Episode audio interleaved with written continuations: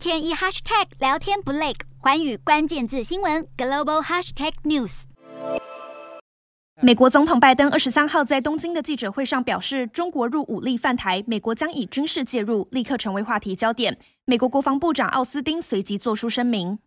As the president said, our one one China policy has not changed.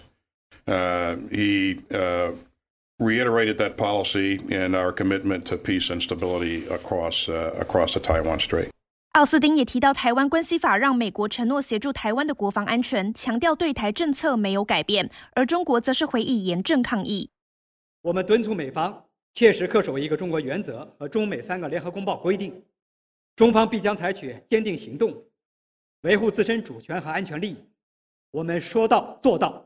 在中国发出谴责的同时，其实有不少人在猜测拜登会不会是一时口误，甚至有日本东京大学教授认为拜登是故意说错话，好加强美国对台湾的战略模糊。不过，美国外交关系协会分析，拜登这次口误的可能性很低。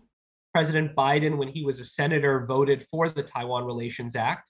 He's visited Taiwan before. He's not new to foreign policy.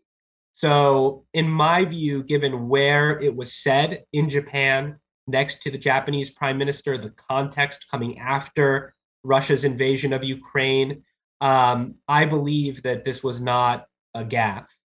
分析还指出，虽然美国国防部很快重申对台政策没有改变，但最终决定美国是否要军援台湾的还是总统，认为这是拜登在展现对台海问题的坚定立场。